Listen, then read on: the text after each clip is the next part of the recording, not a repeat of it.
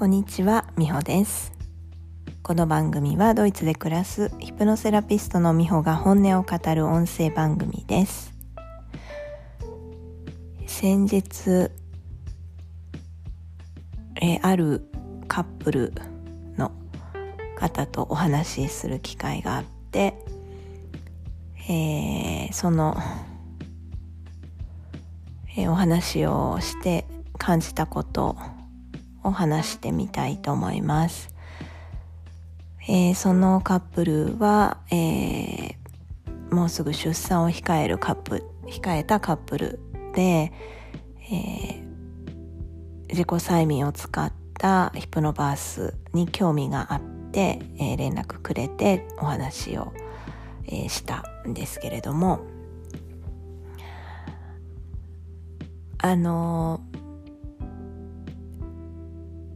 プノバースをやりたいと思った動機がですね時々あるんですけどこう私がどどこかでな何かのイベントとかな何かうんと、まあ、何かのオンラインイベントなどで、えー会ったことのある方で私の出産の体験を、まあ、ポロッと話したり私がやっていることをポロッと話した。ことを聞いてでああいつか自分が子供を産むことがあったら妊娠することがあったらヒプノバースをやってみたいと思っていったっていうことで実際え妊娠した時に連絡をくれるっていう方が多くて、まあ、結構そういう方がばっかりかもしれないですね。私の場合時々あのインターネットで探してたどり着いたっていう方もいるんですけどやっぱりその場合も私が実際にヒプノバースで産んでるっていうその、まあ、体験があってそれでまあ興味を持ってもらってっていうところも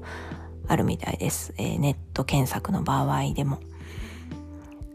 でうーんなんかこうかなりなんというかこのヒプノバースってうーんこうどうぞどうぞあのこういうのがあるんですよっていうね妊婦さん、えーこういうことがありますよっていうことをなかなかこうピンポイントで告知するっていうのが普通のうーんヒプノセッションとかと比べてうーんなんというかピンポイントでやる必要があるなっていうところで多少こう普通の個人セッションよりも難しさを感じたりする部分もあるんですけどまあでもなんていうのかなこう広告広告っていう感じじゃなくてちょっと話したことがその人の潜在意識の中に入っていてでまあもうほんと数年後ですよね。数年後に思い出してもらえるっていう。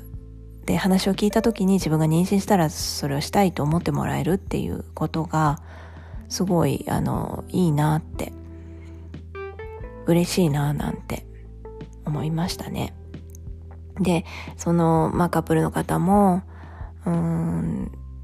まあヒプノバースに興味を持ってくれる方ってオープンオープンマインドの方が多いかなって思うんですけどでパートナーの方も、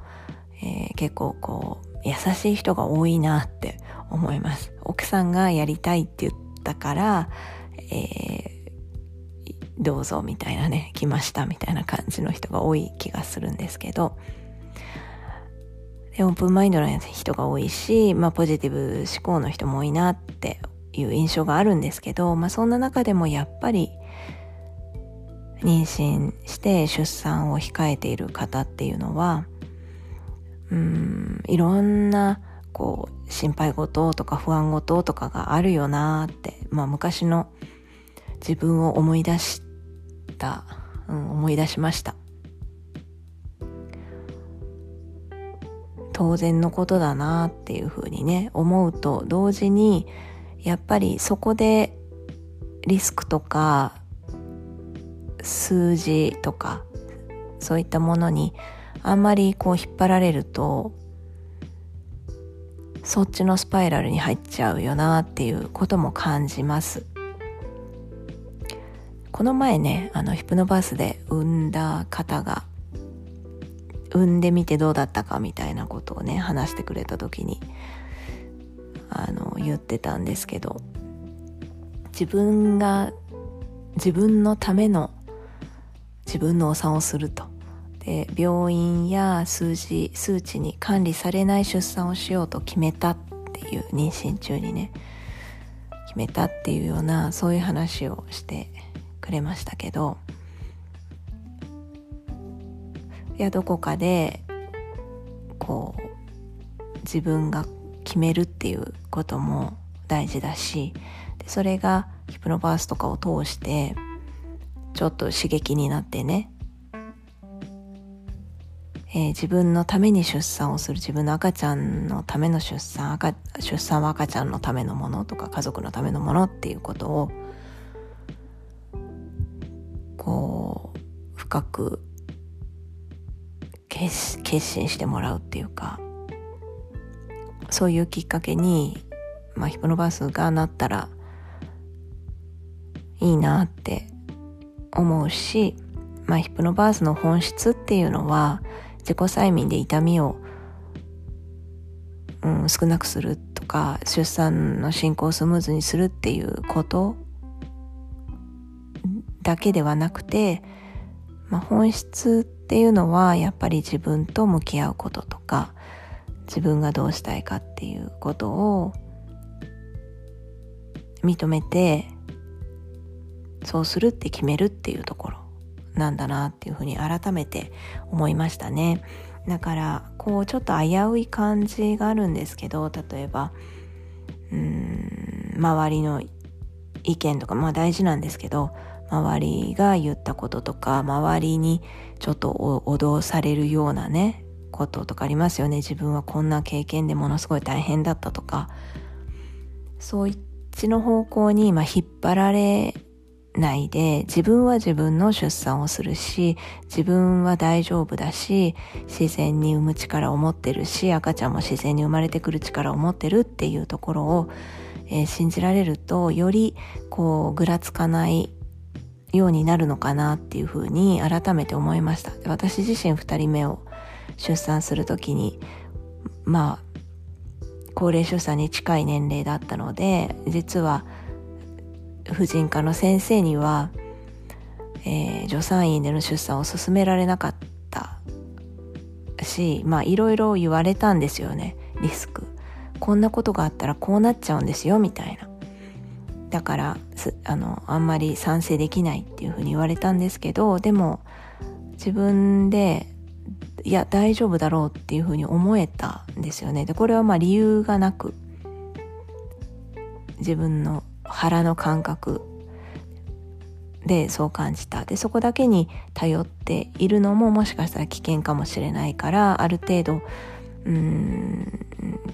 伏線を張るというか、えー、何かの時にはっていう準備をしておくことは大事だけどそっちばっかりに気を取られないで、えー、準備だけ何かの時の準備だけしたり確認だけしておいたらあとは大丈夫だ私大丈夫なんだろうなっていうそういう腹の感覚とか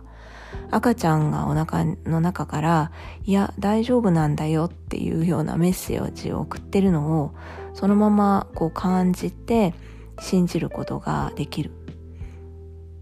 で自分自身私自身は2人目の出産の時はそれを信じることができてたなっていうふうに改めて思ったで多少不安になったりとかする